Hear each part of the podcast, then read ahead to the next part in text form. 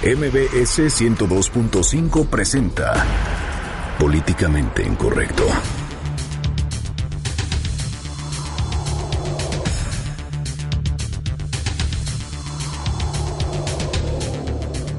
Otra vez en la Tierra Caliente, sicarios del tequilero secuestran y roban mina de Arcelia Guerrero. Y la Cámara de Diputados recibe el paquete económico 2017, que incluye un recorte al gasto. Petróleos Mexicanos recibe el mayor tijeretazo. Los asambleístas del PRD arman su reunión plenaria y le ponen la mira a la organización de la Asamblea Constituyente. Y una prueba nuclear provocó un sismo magnitud 5.3 en Corea del Norte, esto de acuerdo al Ministerio de Defensa de Seúl. En Twitter con el hashtag políticamente incorrecto y en mi cuenta personal, arroba Juanma Pregunta, estaremos al pendiente de todos sus comentarios. Y en estos momentos lanzamos la pregunta de esta noche. ¿Considera que el gobierno de Guerrero está rebasado tras el asalto y secuestro en Arcelia? Y de Puebla a las redes sociales, Francisco Galvez, presunto director del Centro Educativo Puebla, se convierte en Lord discapacitado. Bienvenidos, esto es Políticamente Incorrecto.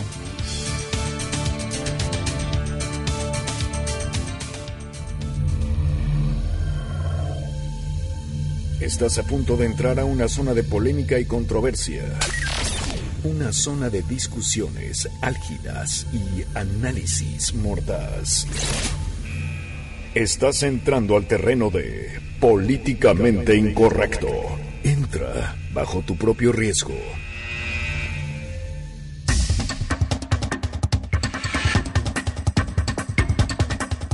Muy buenas noches, 9 con 4 minutos. Le doy la más cordial bienvenida a este su espacio políticamente incorrecto, la mesa de análisis y de opinión de Noticias MBS. Hoy jueves 8 de septiembre de 2016. México gana la primera medalla en los Juegos Paralímpicos y es de oro. Viernes chiquito, Irving Pineda. Claro que sí, y importante lo que está pasando en Corea también, ¿no? También exactamente, presuntamente una prueba nuclear provocó un sismo magnitud 5.3 allá en Corea del Norte. Ahora sí que la información está a cuenta gota, pero en breve le tendremos todos los detalles. Sí, lo que nos va llegando es que la ONU confirmó, bueno, pues que hubo un inusual evento sísmico, lo que está diciendo la ONU, obviamente el inusual movimiento sísmico, pues sí, en Corea del Norte. Pero qué bueno que andan por acá. Llegamos al jueves, así que vamos a relajarnos un poco. La invitación para que nos marquen al 5166125 y en las cuentas de Twitter que es arroba Juanma Pregunta y arroba Irving Pineda. La verdad es que vale la pena que se queden de aquí hasta las 10 de la noche. Exactamente. Y bueno, a las 9 con 5 minutos damos inicio al primer tema de esta noche. Irving Pineda nuevamente da nota a la tierra caliente. No es posible la cantidad de secuestros, la inseguridad que se vive en aquella entidad. Sí, ¿y qué historia es la que les hemos preparado realmente esta noche? Tiene que ver, eh, Juanma, con el robo, con un robo y un plagio, todo al mismo tiempo y lo que sería pues una historia sin resolver. Exactamente, allá en Arcelia Guerrero. Antes de platicar de este tema, Irving Pineda nos armó una nota periodística para que usted y nosotros nos informemos de qué es exactamente lo que ocurrió en aquella entidad. De nueva cuenta ocurrió en la Tierra Caliente de Guerrero. Un comando asaltó una mina que se localiza en el municipio de Arcelia. Los delincuentes se llevaron el pago de la nómina y a dos personas. La Fiscalía de Guerrero reportó que el sábado los delincuentes detuvieron el vehículo de la contadora de la minera que llevaba el dinero. Con ella viajaban su esposo y su hijo de 16 años.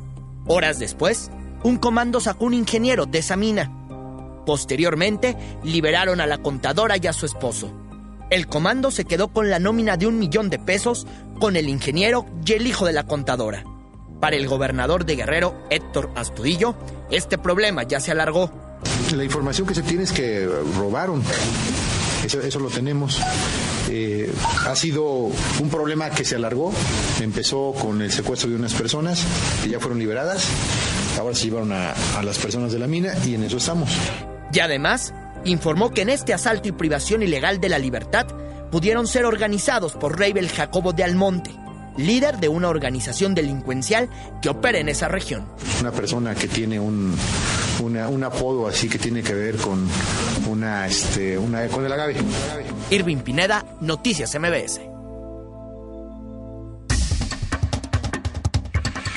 Bueno, ahí la información de nueva cuenta en Tierra Caliente, allá en Guerrero, pues la inseguridad, los secuestros, los robos están a más no poder Irving Pineda. Sí, es un millón de pesos, ojo, hay que tomar en cuenta. Es un millón de pesos lo que se robaron y hay dos personas que todavía están plagiadas de acuerdo a la información. Tenemos eh, entendido que la información pues está cambie y cambie y es por eso que bueno, pues hay que tener comunicación con las autoridades, Juanma. Exactamente, en la línea telefónica de Políticamente Incorrecto nos acompaña Roberto Álvarez, el vocero del Grupo de Coordinación Guerrero. Recordemos que él es el responsable de mantener la comunicación en todos los casos que se requiere una posición sobre algún hecho de seguridad. Es por eso que decidimos marcarle al vocero del Grupo de Coordinación Guerrero, Roberto Álvarez. Muy buenas noches, ¿cómo está? Hola, ¿qué tal? Buenas noches. Estoy a sus órdenes. Pues, vocero, explíquenos un poquito esta situación que se vive allá en Arcelia Guerrero. Ustedes han dicho que ya se recuperaron algunas de las personas que fueron secuestradas, pero siguen, si entiendo bien la nota, siguen dos personas sin ser recuperadas. Así es. Fíjate que sí, el pasado sábado eh, dos personas eh, fueron sustraídas y privadas de su libertad. Platico un poquito la historia. Eh, una contadora, co- acompañado de su esposo y de su hijo de 16 años, se trasladaban por un camino rural de terracería a una comunidad que se llama eh, que se llama Temixco, municipio de Arcelia, en donde hay una mina. Llevaban la nómina para pagar la semana a los trabajadores de esta mina. En el camino, un grupo armado los detuvo y los bajó de su, de su vehículo y los este, prácticamente les quitaron la nómina que, cons- que consistía en un millón de pesos. Pero no obstante eso, se llevaron a estas tres personas a la mina directamente y tal vez por súplicas de la misma contadora que pedía que por favor liberaran a su hijo de 16 años y a su esposo, eh, lo que hicieron estos malosos fue, eh, le devolvieron al marido, pero tomaron la, a una persona que es un ingeniero de la mina, esta beneficiadora de minerales de Temisco, de la, ese es el nombre de la mina que así se le denomina, Sí. y, en- y hasta este momento siguen privados de su libertad tanto el ingeniero como el hijo menor de edad de 16 años y la Fiscalía General del Estado tiene a su cargo las investigaciones y tiene contacto, comunicación permanente con los familiares y con la mina misma, ¿no? Roberto Álvarez, tenemos entendido que también hay más personas que está- han sido plagiadas, pero formalmente ustedes únicamente han recibido el secuestro de estas dos personas que nos menciona. No, eh, ya en ocasiones anteriores ha habido eh, una serie de secuestros que voy a voy a plantearlo de la siguiente manera. Ajá. Han sido secuestros a diferencia de las que usualmente conocemos, secuestros individuales. Esto se trata de secuestros masivos, que es un término muy muy terrible en lo donde un grupo armado eh, eh, detecta a un grupo de personas, pueden ser de dos, de tres, de cinco, hasta de diez personas, los, los priva de su libertad, los sube a un vehículo o a varios vehículos, se los llevan a un lado muy lejano y piden el rescate a sus familiares. Roberto, Eh, ha habido casos así en, en la Tierra Caliente, en, en el municipio de Arcelia, en el municipio de San Miguel Totolapan, ha habido casos en ese sentido. Roberto, te saluda Irving Pineda. Oye, entonces Irving. estamos hablando de que hay plagios al 2 por 1 básicamente. Mira, ha habido plagios masivos, plagios de cinco personas, de seis personas, de hasta diez personas al mismo tiempo. En estos momentos hay dos personas privadas de su libertad. A días anteriores, en esta misma mina, fueron privados de la libertad cinco trabajadores de esta misma mina.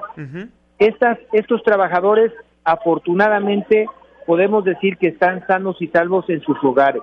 Me imagino que también tuvieron que eh, pedir o tuvieron que pagar sus familiares un rescate a cambio de su libertad.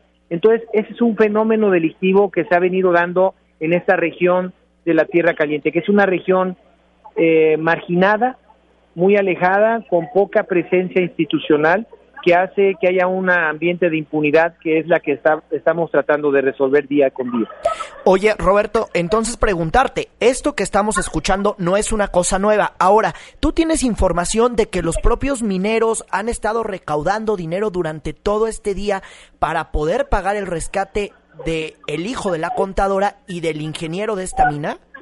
Así es, nosotros tenemos conocimiento que tanto familiares como los propios trabajadores de la mina han salido a las calles de la cabecera municipal de Arcelia para solicitar cooperaciones y reunir una cantidad que les permita pedirles a los captores que primero respeten sus vidas a cambio de un recurso que entre mucha gente se está reuniendo. Es, una situación muy delicada, muy preocupante y realmente es algo que es importante darlo a conocer a través de medios como el de ustedes. ¿Es más de un millón de pesos lo que están pidiendo? Tenemos entendido que son cantidades que desconozco en mi calidad de vocero, desconozco. Lo que sí te puedo decir, les puedo decir, es que es la Fiscalía General del Estado, a través de la unidad antisecuestros, quienes están llevando esa, eh, la, investigación de este, de este secuestro y también mantiene comunicación directa con los familiares y con la misma de los los este, propietarios de la mina. Entonces, para que todos entendamos, sí está operando por lo menos una fuerza de seguridad del gobierno para intentar, aunque sea hacer algo. En estos momentos están efectivos militares y policía estatal haciendo trabajos de búsqueda y localización de estas personas que están sustraídas de su libertad. ¿Y es este sujeto conocido como el tequilero quien se presume pudo haber organizado esto? Se tiene el conocimiento de que un grupo delictivo que ha operado en la región está es la responsable de hacer este tipo de, de hechos ilícitos como son los secuestros masivos. De acuerdo, estamos platicando con Roberto Álvarez, el vocero del Grupo de Coordinación Guerrero. Vocero, preguntarle entonces concretamente para entenderlo muy, muy bien. De este caso de la mina, únicamente dos personas siguen secuestradas. Así es, hasta este momento dos personas siguen privados de su libertad, que son un ingeniero y un menor de edad de 16 años. Oye, y entonces, ¿el tequilero o este, esta organización de dónde proviene? ¿De algún cártel de la delincuencia? ¿Dónde tiene su origen esta organización que anda haciendo, anda plagiando gente, pues como tú dices, masivamente o al dos por uno? Yo no sé cómo llamarlo, Roberto. ¿Cómo llamarlo? Entiendo. Mira, habría que entender el contexto de la zona. Esta es una zona en donde es, es, es una zona en donde existen comunidades muy alejadas y hay una parte en donde utilizan para la siembra y trasiego de la amapola y de la marihuana. En estos lugares eh, lo que hay es una, un gran enfrentamiento entre las bandas de delincuentes por el control de los territorios. Ahora, no solamente eh, hacen este negocio o esta actividad económica que es el manejo de la amapola, de la marihuana, sino que de manera anexa también eh, se buscan allegar recursos por otras vías. Y una de estas vías desgraciadamente es la extorsión y por otro lado es el secuestro. Como como digamos como negocios eh, vinculados con el negocio principal que es el, es el, la siembra y trasiego de la amapola y la marihuana. Vocero, ¿qué decirle a los ciudadanos, a las personas que habitan allá en Guerrero? ¿Deben de tener miedo? Ya nos confirmó en este espacio radiofónico que ahora sí los secuestros son masivos. Es una realidad que no vamos a negar y tampoco vamos a ocultar, pero tampoco vamos a ocultar la gran determinación que tienen todas las dependencias federales y estatales para proteger a los ciudadanos de esta región de la Tierra Caliente y encontrar rápidamente a los responsables que están cometiendo estos secuestros masivos. Ahí tenemos que tener confianza en que pronto, primero que tengan, que, puedan alcanzar su libertad, esta libertad que, que, que, se, que tienen estas personas derecho, que regresen a sus hogares y las autoridades tienen que encontrar a los responsables, detenerlos y llevarlos tras las rejas y buscar mejorar las condiciones para que estos hechos no se vuelvan a repetir. Finalmente, eh, Roberto Álvarez, ¿me puedes confirmar que esta noche está el ejército mexicano en esta zona de la Tierra Caliente, en Arcelia?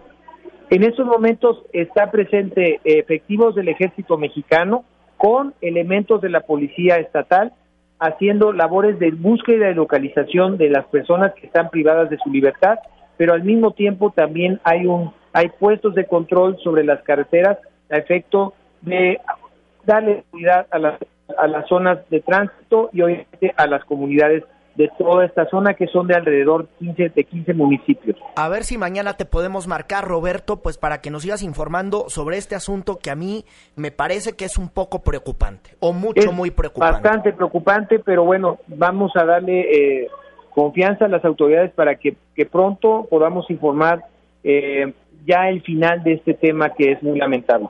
Josero, finalmente, ¿los dueños de la minera han mostrado su apoyo? ¿Ustedes saben algo al respecto? Bueno, el gobernador Héctor Astudillo, desde un principio, cuando tomó protesta de su encargo como gobernador, ha tenido contacto directo con los diferentes socios o los directivos de las minas que, están en la zona norte del estado y en la Tierra Caliente.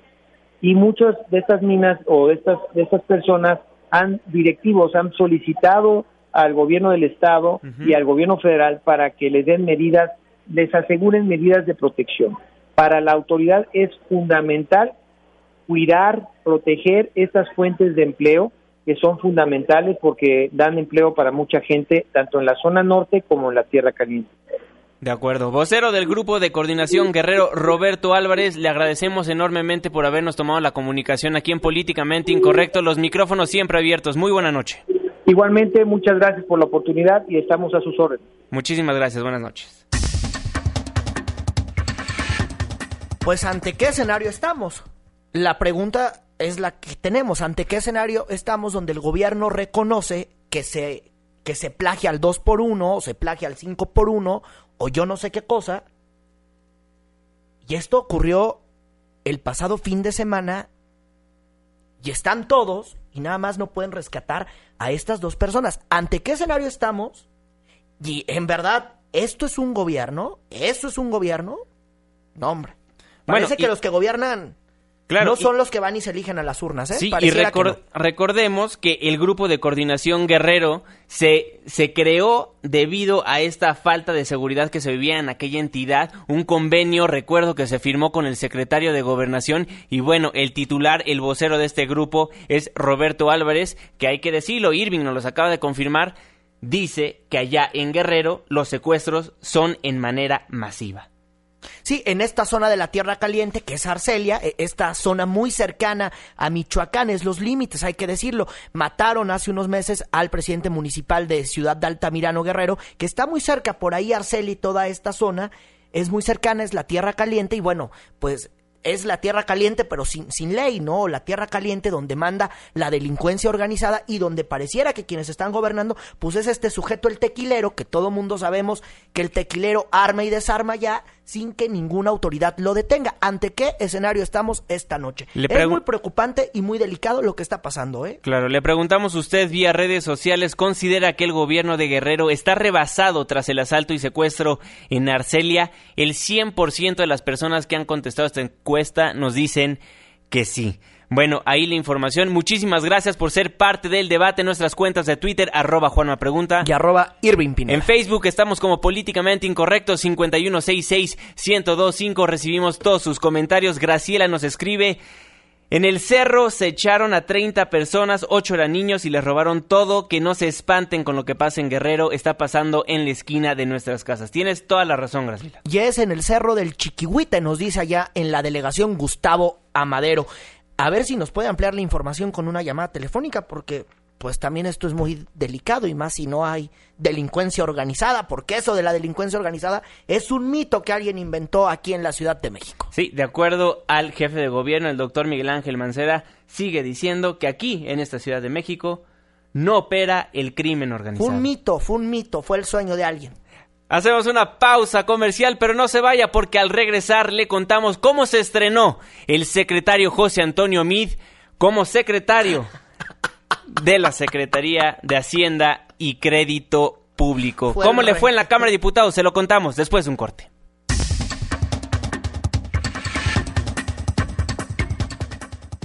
Opiniones controvertidas.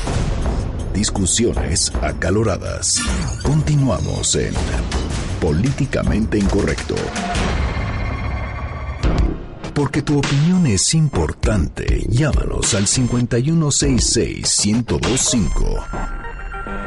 Continuamos.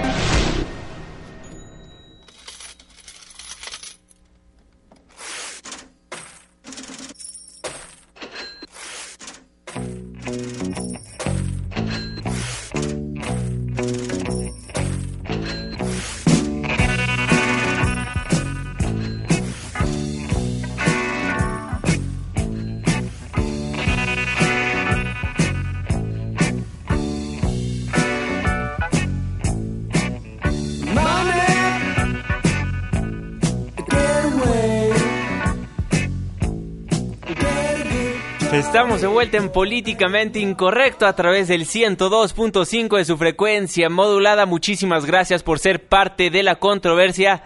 Money, money, money, Irving Pineda, el día de hoy en la Cámara de Diputados, pues se recibió de manos del titular de la Secretaría de Hacienda, José Antonio Mit, quien lleva un día en el puesto Ahora sí que se estrenó como titular de Hacienda en este evento, entregando el paquete económico para este 2017. Un paquete con un recorte presupuestal. Los ingresos presupuestarios, que habrán de ser de 4.3 millones de millones de pesos, crecerán 0.4 en términos reales. Se está planteando un esfuerzo sustancial en materia de reducción del gasto programable sin inversión de alto impacto por 1.2% de PIB. Eso respecto de 2016 implica una reducción del gasto de 239.700 millones de pesos. ¿Qué tal? Bueno, José Antonio Mit, supongo que ayer toda la noche estuvo leyendo el paquete económico o algo así. Claro, estudiándolo. Que bueno, ya se lo conoce bien, volvió a su misma oficina y supongo que ya de estar muy feliz después que dijo, después de lo que dijo por la mañana, que era una decisión de vida, pero también José Antonio Mit, durante este evento que tuvo allá en la Cámara de Diputados, donde le llevó, pues sí, todo ese paquetote llamado paquete económico 2017, pues habló de las cifras y los detalles. El crecimiento real del Producto Interno Bruto está entre 2 y 3% durante 2017 se hace una inflación de 3%, un tipo de cambio nominal promedio de 18.2 pesos por dólar, prudente para efectos eh, fiscales, un precio de la mezcla mexicana de 42 dólares por barril. Ese precio que se encuentra hoy en el paquete está plenamente garantizado por la estrategia de coberturas petroleras. Bueno, ahí la información en voz del titular de Hacienda, José Antonio Mid Curibreño. Oye, y el recorte al gasto es casi de 240 millones de pesos. La verdad es que... 40 mil millones de pesos. Sí, bueno, 240 mil millones de pesos. Y claro, y seguramente el teje y el maneje, pues va a estar bien complicado. No, exactamente. Porque ¿a qué le van a quitar? ¿A qué le van a poner? Y también pues habrá que preguntar si no tiene algún demonio ahí, eh, algún demonio de Luis Videgaray, ese, ese paquete blanco. Pues fíjate que las dependencias más castigadas por este ajuste son Pemex, con 100 mil millones de pesos, la Secretaría de Educación Pública, la Secretaría de Salud y la Secretaría de Comunicaciones y Transportes. Eso sí, especificó el secretario Mid que en los programas que no son viables, es decir, en los proyectos que ya van en funciones. O sea, el aeropuerto seguramente no. Exactamente. Sigue todo, todo lo que sigue. Pero ahí si alguien quiere una carretera, mucho gusto, aguántese al 2018, ¿no? Pues sí y, hubo obviamente reacciones por parte de las diferentes fracciones parlamentarias. Es por eso que nos acompaña en la línea telefónica de Políticamente Incorrecto el coordinador de finanzas del grupo parlamentario del Sol Azteca, el diputado Candelario Pérez. Diputado, muy buenas noches, ¿cómo está? Buenas noches, gusto saludarle. Pues diputado, así de bote pronto, ¿qué piensa del paquete económico 2017 que les llevó el día de hoy el secretario Mid? Pues para el grupo parlamentario del PRD el paquete económico es recesivo y deficitario. Así. Así de sencillo. Es este paquete económico. Oiga, la meta de crecimiento del 2.5%, ¿cómo la ve el grupo parlamentario del PRD? pues no vemos cómo, porque con todas las condiciones que se generaron para este año, el crecimiento que llevamos de este primer semestre es del 1.4% y no vemos cómo pueda alcanzarse ese 2.5 que se está hablando de crecimiento económico. Oiga. Pero además, pero además preocupante, eh, ya llegamos al 50% de deuda del Producto Interno Bruto. Eso ya nos tiene que ocupar a los mexicanos. Oiga, y bueno, supongo que no han podido leer así completamente este paquete económico, pero es correcto. Eh, pero ¿cuál es su primera impresión de este super recorte que viene? Le quitan eh, pues a dependencias importantes como educación, ahí le, le quitan algunos pesos, también a, ahí a comunicaciones, varias dependencias las que pues van a tener tijeretazo. Mira, en este escenario de crisis que ha presentado el paquete económico por parte del gobierno, eh, pues nosotros hemos sido muy claros en nuestro planteamiento de que no vamos a ir en el paquete económico si hay reducciones a educación, salud, vivienda, al campo, porque finalmente eh, estas son áreas prioritarias para el país que bueno, eh, lo que nosotros consideramos es que sí se debe hacer la reducción, pero tiene que ser el gasto corriente. Si vemos finalmente la reducción, no está haciendo el gasto corriente, ahorita damos datos muy concretos de Pemex y que lo único que está haciendo es que sigamos ahogando a la paraestatal y bueno, no generemos ninguna condiciones que reactiven la economía. Eh, creo que tiene que dar un giro esta visión económica que tiene el gobierno. Y digo, hay formas de hacerlo, tenemos datos muy específicos. Eh, la auditoría de la Federación nos entregó un informe donde, bueno, vemos cuál ha sido la política de privilegios fiscales que ha determinado el gobierno. Tan es así ¿Dónde? que el, gobierno, tan es así que a, a menos de 400 empresas, de las grandes empresas de este país, le regresaron 288 mil millones de pesos en el 2014.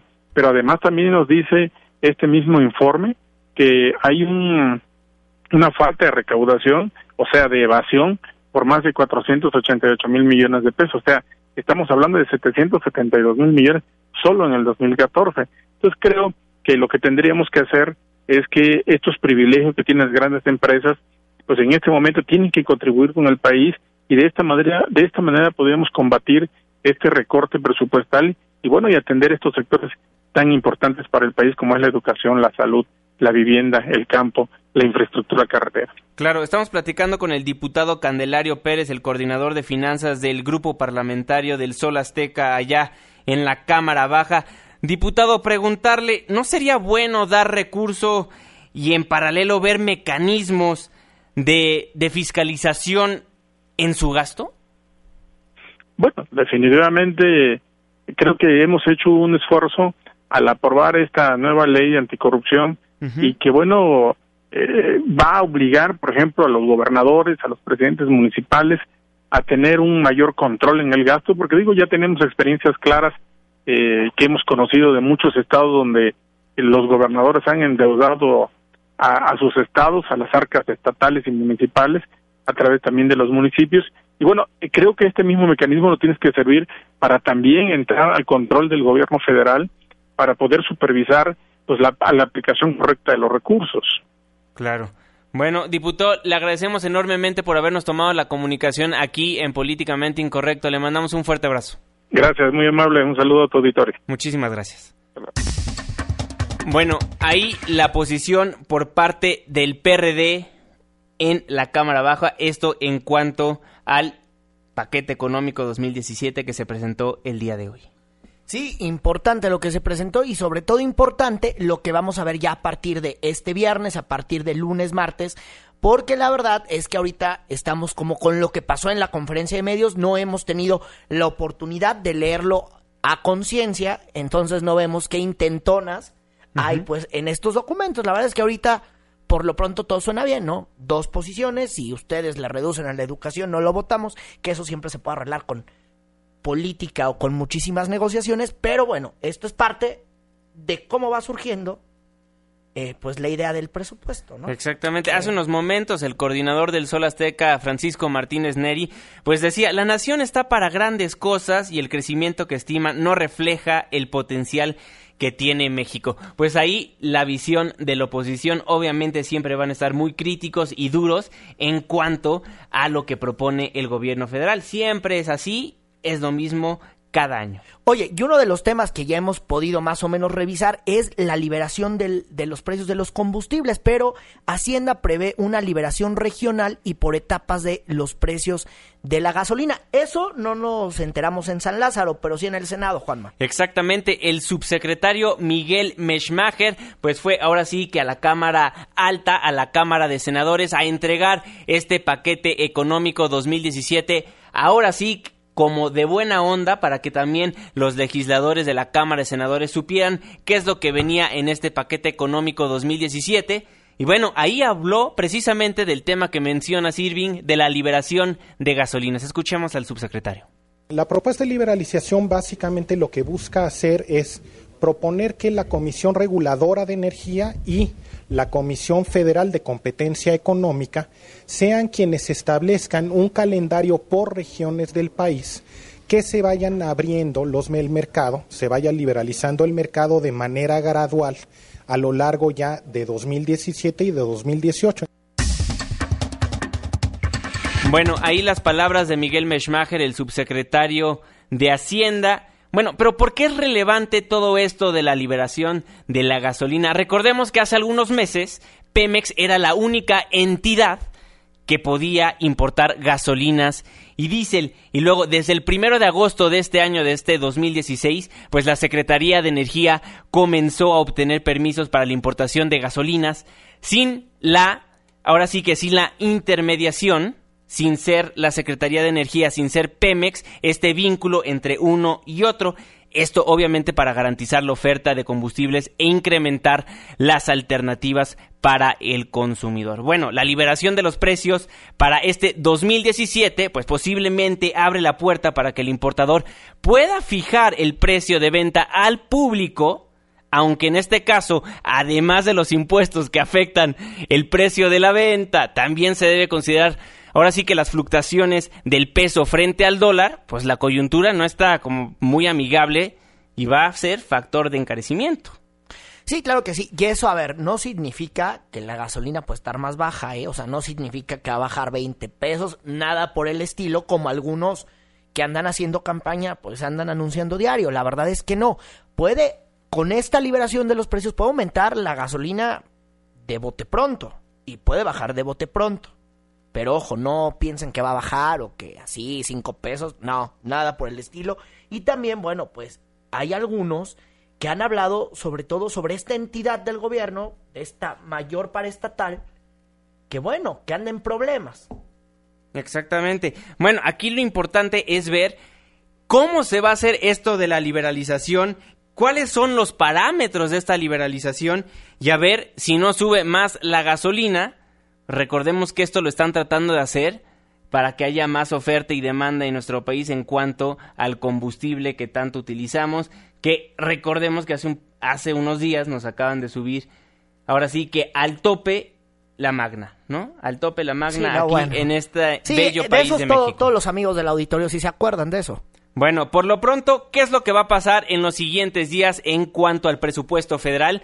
El 20 de septiembre, el secretario José Antonio Mid pues comparece ante el Pleno de la Cámara Baja como parte de la glosa del cuarto informe de gobierno y obviamente de este paquete económico 2017. Luego en octubre, el 20 de octubre será la fecha límite, será la fecha límite para que la Cámara de Diputados apruebe la ley de ingresos y en la Cámara Alta será el 31 de octubre la fecha límite para que el Senado apruebe la ley de ingresos.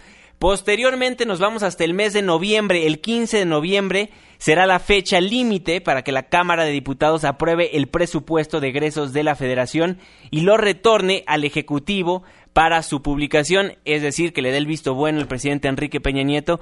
Y ya formalmente en enero de 2017, el primero de enero de 2017, pues será la entrada en vigor del nuevo presupuesto de egresos de la Federación y de la ley de ingresos. Así está el calendario del presupuesto federal aquí y en los demás espacios informativos de Noticias MBC, pues le estaremos dando cuenta de lo que va a pasar. 9 con 39 minutos, tenemos que hacer una breve pausa comercial, pero no se vaya porque al regresar le vamos a platicar de la plenaria perredista. Claro que sí, allá no fue con tantos números. Exactamente, una pausa Ya volvemos.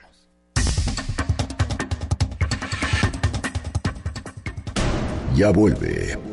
Políticamente incorrecto. No te vayas, esto apenas se pone bueno. ¿Quieres escribirnos más de 140 caracteres? Hazlo. Incorrecto arroba mbs.com. Continuamos. Estamos de vuelta en Políticamente Incorrecto a través del 102.5 de su frecuencia modulada. Muchísimas gracias por seguir siendo parte de la controversia.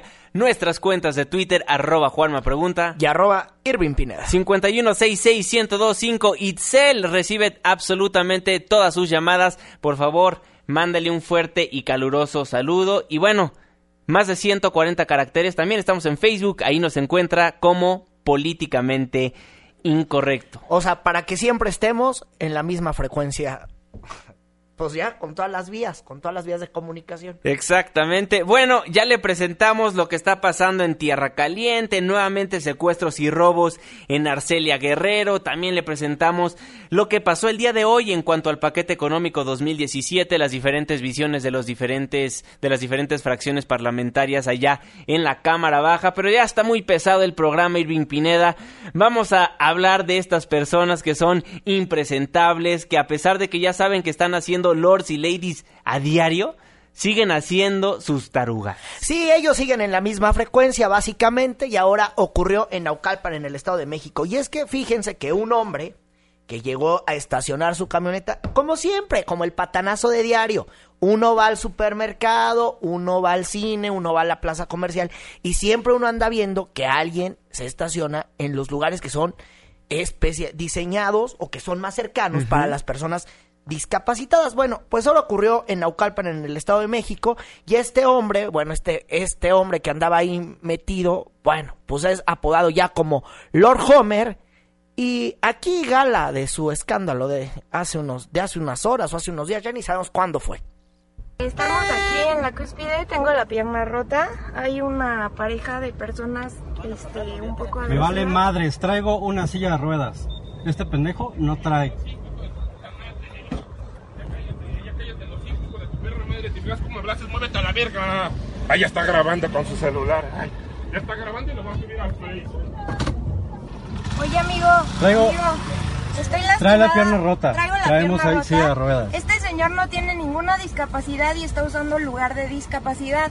Yo traigo yeso. ¿Por qué no le das una mención? La mención. ¿No? A ver, hazte para atrás. Ese que escuchaban era el policía del centro comercial y el policía le dice al ciudadano, pues hazle la mención para que no se estacione ahí. No, bárbaro. Ay. Y luego también le dice, ay, está grabando y lo va a subir al Face, qué miedo. Pero sí le dio miedo, se subió a su carro y ahí es donde acaba la, la, el video que hizo esta chava. Eso allá en Naucalpan, en el Estado de México. Y fíjense que Puebla, Puebla, eh, esa tierra del camote, bueno, pues ya tiene a su nuevo Lord, ¿no? Resulta que allá en Puebla, pues alguien que fue identificado como director de un centro educativo de Puebla, también estacionó su auto en un lugar para personas discapacitadas. Parece que no ven.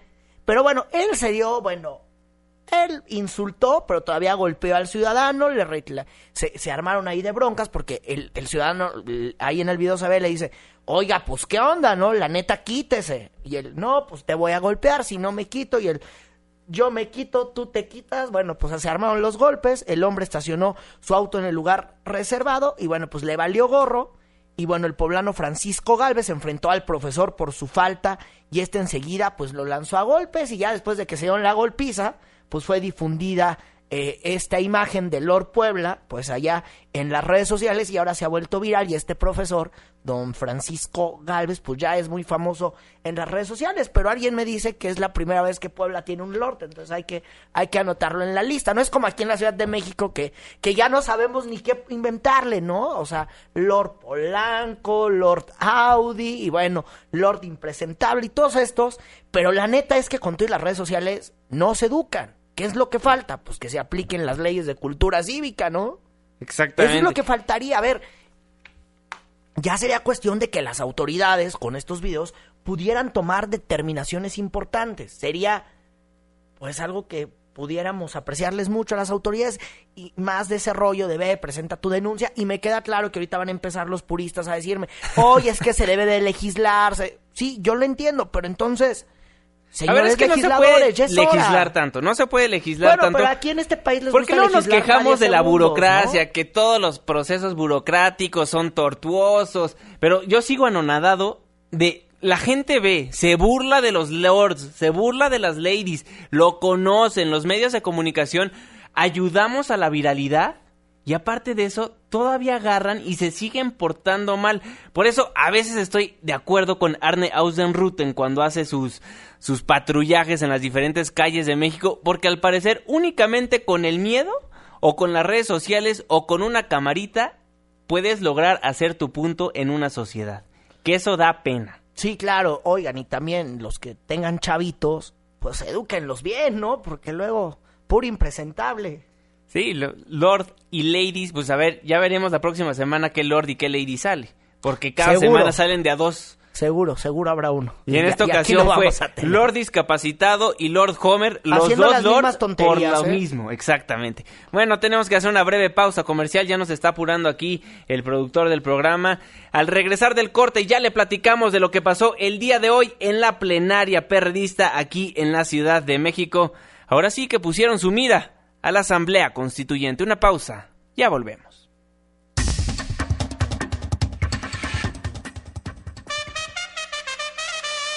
Vamos a poner un amparo a España y regresamos a Políticamente Incorrecto.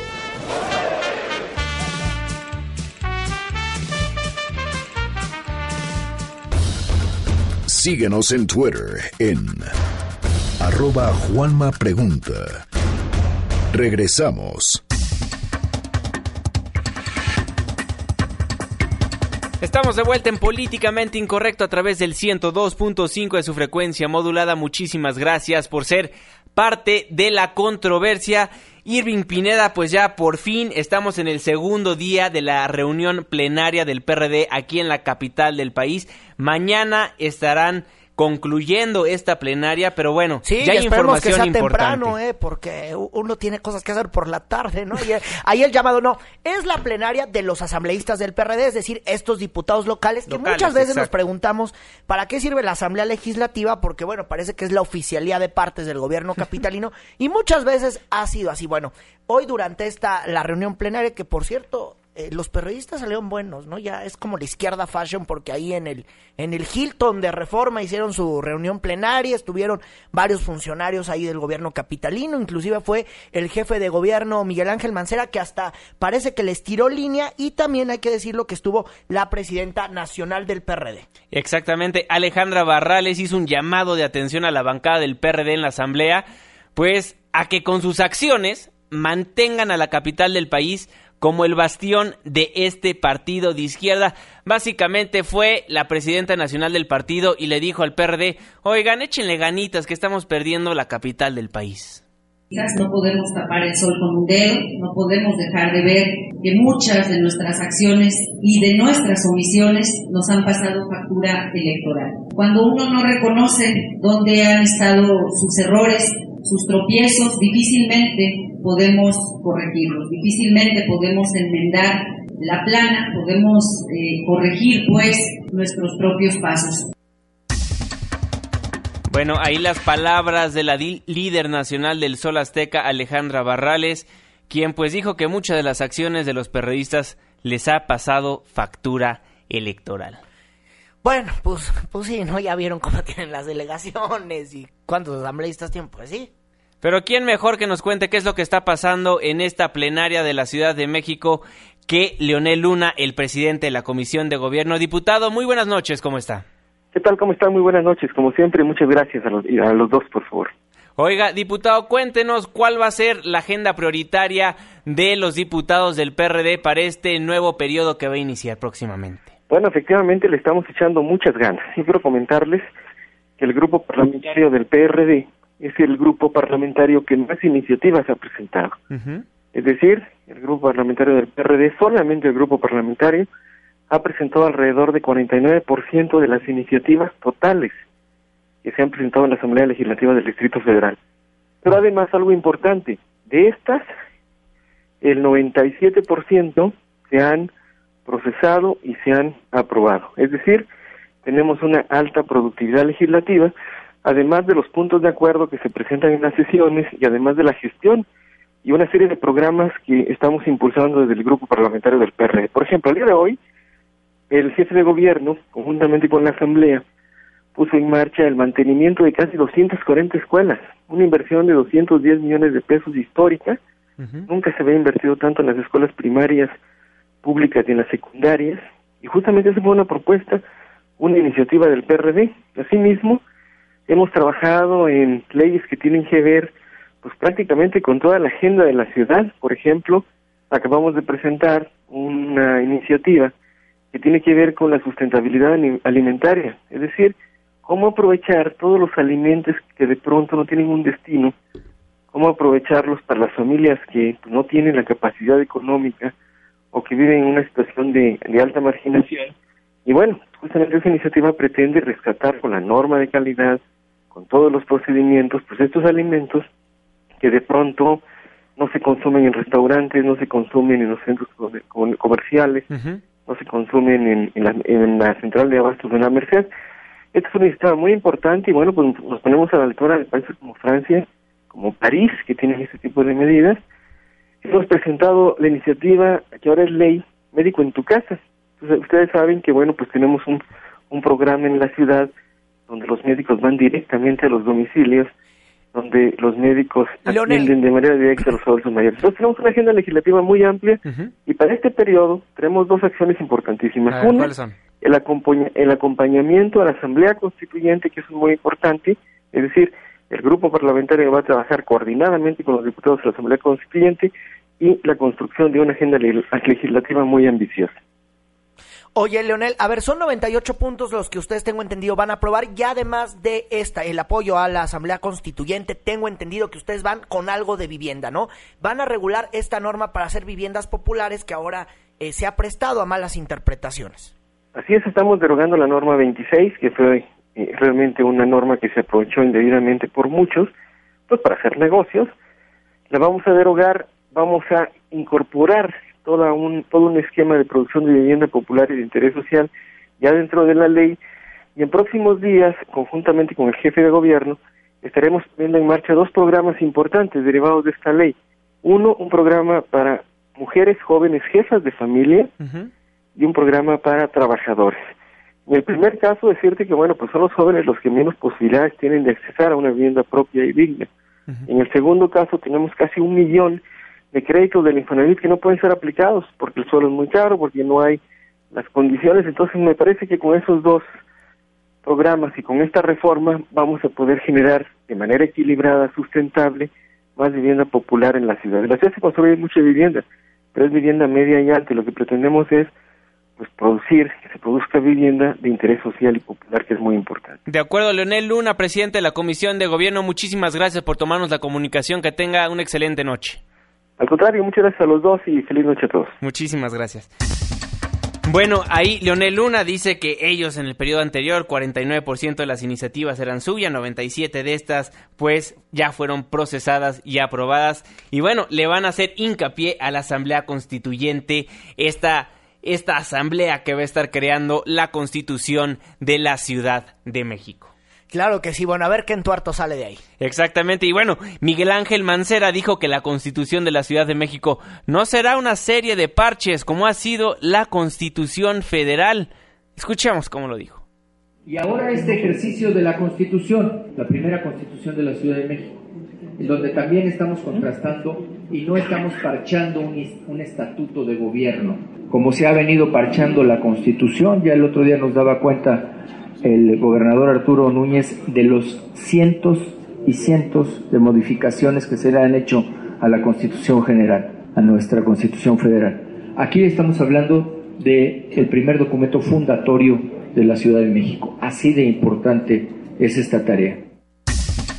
Ahí la voz de Miguel Ángel Mancera, el campañante de esta Ciudad de México. Digo, el jefe de gobierno. Claro que sí, sí, sí. Disculpen, disculpen. Bueno, bueno. Pues constitución sin parche, pero luego con parche. Antes de despedirnos, Roberto Escudero, quien fuera uno de los líderes del movimiento de, 1900, de 1968, falleció desafortunadamente.